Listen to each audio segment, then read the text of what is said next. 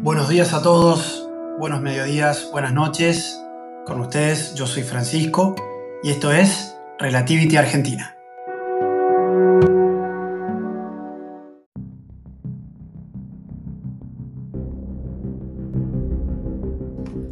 Abrazo partido con el maligno. Ese es el título que le da el mismo sacerdote, Domenico Mondrone. Él cuenta lo siguiente y es lo que redactó. La idea de este escrito me vino de improviso en una tarde de agosto del pasado año de gracia y de desgracias de 1974. Fue así. De hace dos meses, quizás antes, casi todos los días a las 3 de la tarde, en punto, el segundo canal de la RAI emitió un programa titulado Entrevistas Imposibles. Se trataba de encuentros entre literatos, periodistas y estudiosos de cultura variada con hombres del mismo pasado, con personajes del pensamiento, del arte, de la política, introducidos bien o mal en la historia, con nombres más o menos famosos. El programa era original y si bien coincidiese con la hora de la siesta, me puse a seguirlo con asidua curiosidad. Eran encuentros, decía Domenico, de hombres de hoy con otros de ayer para interrogarles. El personaje entrevistado normalmente aparecía fielmente centrado en el ambiente de sus tiempos. Las respuestas se referían a la vida y al pensamiento que lo caracterizaron. Entre una y otra audición me vino a la mente una observación muy extravagante. Falta una entrevista con Satanás. Sería interesante. No obstante, hoy con la habilidad que ha logrado tal maestro para no hacernos creer en él. El calor de aquella tarde era sofocante y me estiré sobre una silla para recuperar un poco el sueño. La mañana siguiente, apenas me despierto, claro, una entrevista con Satanás, o mejor dicho, con el maligno, sería fantástico. ¿Qué importa que tantos no crean en él? Y recordé el planteamiento hecho por el Papa en uno de los discursos del miércoles. Una fantasía bien presentada por lo menos lograría llamar la atención sobre tal sujeto. Quizás también a quitar el sueño más de uno. No pensé en ello durante cierto tiempo, pero la idea se presentaba internamente e intermitentemente y a veces con extrañas líneas de algo factible. Si podría, por ejemplo, decir, presentar así un episodio, introducir este o aquel otro aspecto, poco a poco se hizo un poco mi sufrimiento. Una entrevista con el maligno. No pensaba precisamente meterme en ella.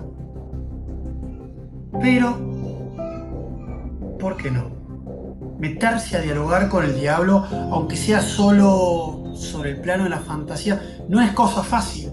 Ninguno aceptaría una idea tan bizarra. Pero, fuera de tiempo, cosa de edad media. Entre tanto y tanto lo extraño era esto. Cuando pensaba tomar en serio esta idea, sentía mi ánimo abrirse a la serenidad y a cosa interesante. Por el contrario, cuando me proponía no hacer nada me sentía inquieto y caí en un extraño nerviosismo.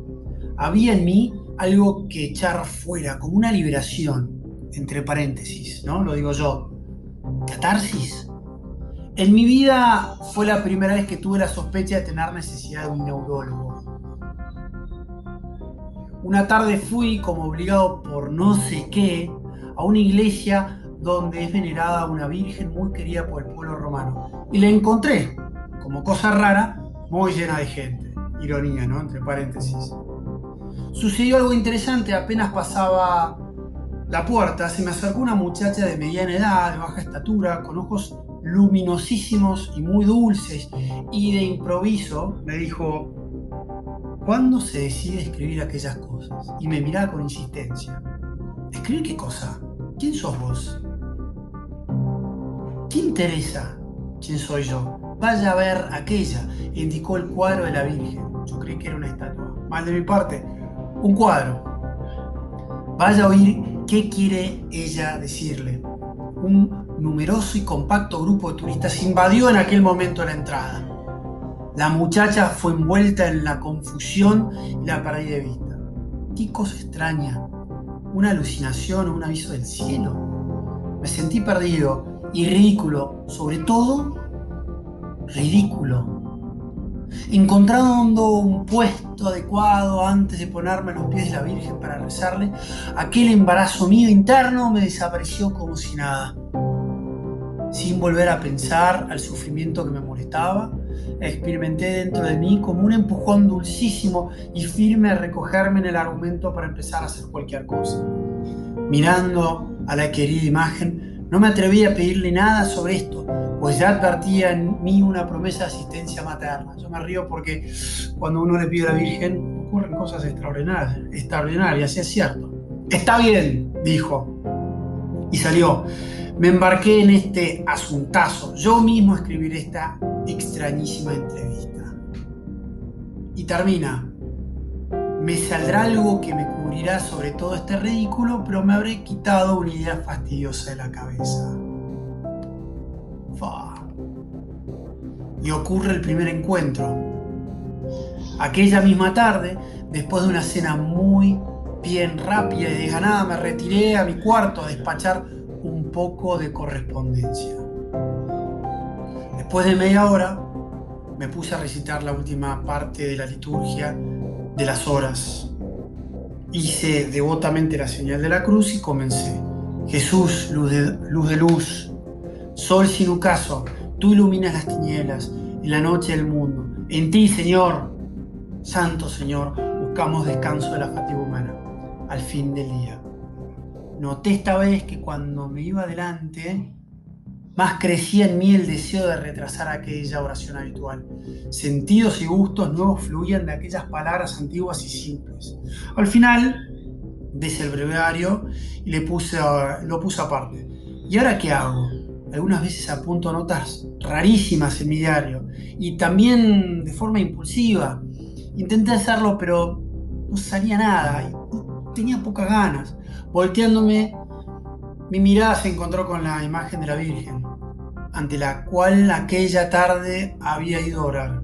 Tuve deseos de entretenerme con ella y tomé el rosario del bolsillo, me hice la señal de la cruz, la Ave María, me venían dulcísimas como una íntima toma de contacto con ella. No había terminado aún la primera escena y ya me encontraba sentado y con la pluma en la mano. Cosa extraña, ¿no? ¿Para qué? Un bloque de papel estaba allí sobre la mesa. Comenzar a escribir algo sobre aquella diablura. No pensaba mucho en absoluto. No tenía nada en concreto en mi cabeza y la fantasía no parecía ayudarme. Para hacer cualquier cosa tomé el bloque de papel y escribí en lo alto entrevista con Satanás, ¿no? Corregí, mejor dicho, volvió a corregir y puso con el maligno.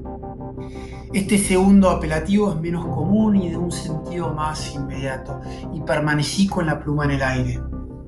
En aquel mismo instante advertí algo de la columna vertebral, perdón, de la columna vertebral, una imprevista sacudida de frío que inmediatamente me envolvió todo entero.